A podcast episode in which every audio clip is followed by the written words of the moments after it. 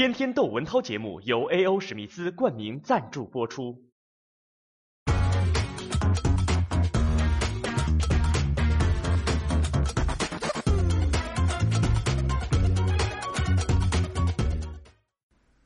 今天我有个故事想讲。话说，就是这几天，浙西啊，浙江西边开化县下边有个小村子，热闹了。这个小村子啊，原本有个汪大爷，汪大爷呢就没有孩子，住在他的老房子里。然后晚年呢，这个村委会哎赡养这汪大爷，汪大爷去世了，死了，这个村委会也给这个汪大爷办的后事，哎。感觉这个村委会是尽了儿子的责任，那么于是这个老房子呢，这不空了，那村委会就做主啊，把这个房子卖给了一孙子，谁呢？就是汪大爷的一个侄儿孙，就是汪孙啊，咱就是说这汪孙子，汪孙子买了这个房子以后也没住，几年都在那儿闲着。后来呢，这汪孙子就把这个房子啊卖给了同村的詹某，姓詹的这么一人。哎，这个詹某得了这个房子以后，说是整修一下。这个一整修啊，发现有个那个细铁管儿，把这个细铁管一打开，哎呦，那真是天上掉馅饼了，掉的是袁大头啊！哗啦哗啦哗啦哗啦，听着，哎呀，大珠小珠落玉盘呐！咱们这应该说是这个袁大头银元呐，大头小头落玉盘呐！哗啦啦啦啦啦啦！哎呦，这个。玲珑声不绝，这个詹某那可真是当时血压蹭一下就上了上去了，说：“哎呦，银光灿灿，一地的银元，就是当年这个袁世凯头像那个袁大头。”好，一百二十八枚。要不说这个詹某啊，他首先我估计啊，就有点得意忘形，他忘了咱们中国农村这个祖训啊，别漏财呀。这个这事儿怎么能漏呢？这一漏一下子，好家伙，全村的热门话题，全村人人都在说：“哎呀，袁大头。”结果呢，把汪孙子招来了。汪孙子上门了，说：“哎，这个老詹呐，你这个一百二十八块银元，得有我的份儿啊。”说：“怎么有你的份儿呢？”说：“我是汪大爷的继承人呐。”汪大爷没孩子，我这血脉上侄儿孙，哎，他是我的那个叔，叫什么叔叔爷辈儿的或者什么的，我们沾点亲，那我不就是继承人吗？而且这房子这本来就是我卖给你的，我是原主啊，那这原主里的这个呃这东西不是我的吗？詹某这一听，哎，破财消灾吧，说这个我给你几块啊，给十四块冤大头。要不说这个人呐，你这个。贪心不足蛇吞象，所以这个汪孙子呢得了这十四块，他自己还不够不不乐意，说我拿十四块，你那还一百一十四块呢，那那个不行，你和我这给我太少了。好，纠纷了，闹起来了，这家伙一闹起来不可开交，这村委会出面这里调停啊，村委会来了就说，哎，这个你也有理啊，这个你说的。也有道理，这这是是你挖出来的嘛，对吧？哎，这房子是你卖给他们的，但是呢，是谁把房子卖给你的呢？王孙，是村委会我呀，是谁赡养的汪大爷晚年呢？谁给汪大爷办的后事儿啊？啊，村委会说了，不是你的，也不是你的，是我的，我才是合法的继承人。村委会说，我才是法定的继承人，这个姻缘。归村委会了，好，这俩当时就傻了啊！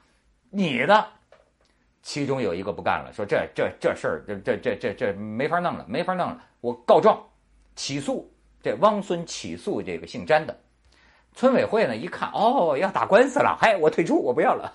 村委会放弃了继承权，所以说村里的领导他怕惹事儿，这就好，我我不要了，行，你们打吧，你们打吧。你看这个心理很有意思啊，好。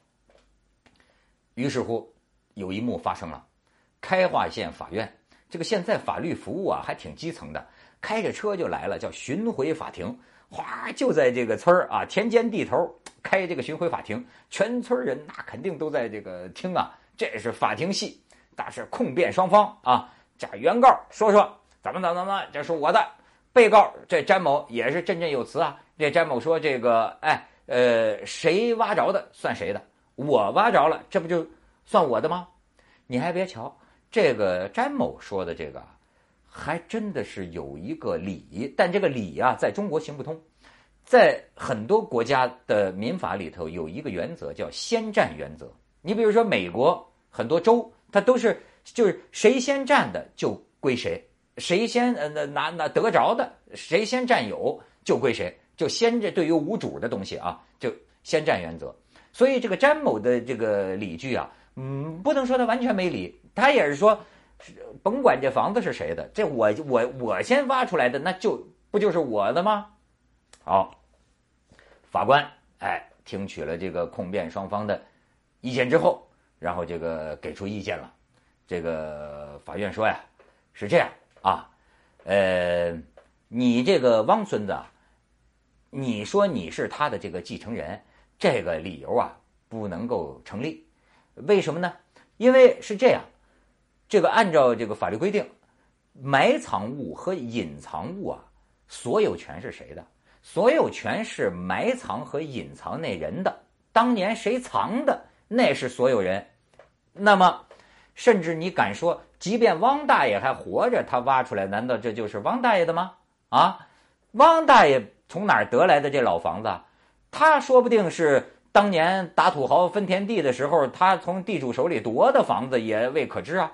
而且这法院还真的，我才知道咱们这个最高人民法院还有这么一个批复，说是啊，关于啊。这个反正是挖出这个地主老财藏的这个财宝的这么一个批复啊，过去最高法院有这么一个批复，说按照这个批复的这个精神啊，你这个不成立。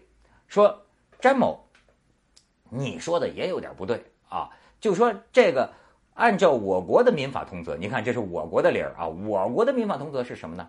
没有主的埋藏物和隐藏物。